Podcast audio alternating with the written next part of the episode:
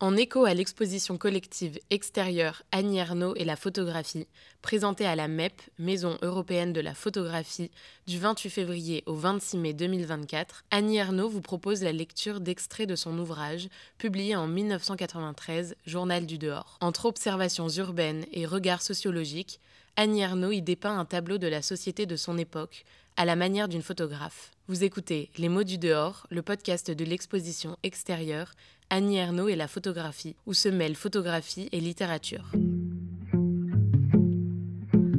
Dans ce cinquième et dernier épisode, Annie Ernaux retranscrit des scènes de vie et interroge la manière dont l'espace public affirme les hiérarchies et les identités, qu'elles soient de classe, de genre ou d'âge. Il est monté à Acherville, 20, 25 ans. Il s'est installé sur deux places, les jambes de biais, allongées. Il sort de sa poche une pince à ongles et s'en sert, regardant après chaque doigt traité la beauté produite, en étendant la main devant lui. Les voyageurs autour font mine de ne pas voir. Il semble posséder une pince à ongles pour la première fois, heureux avec insolence. Personne ne peut rien contre ce bonheur de, comme signifie l'air des gens autour, mal éduqué.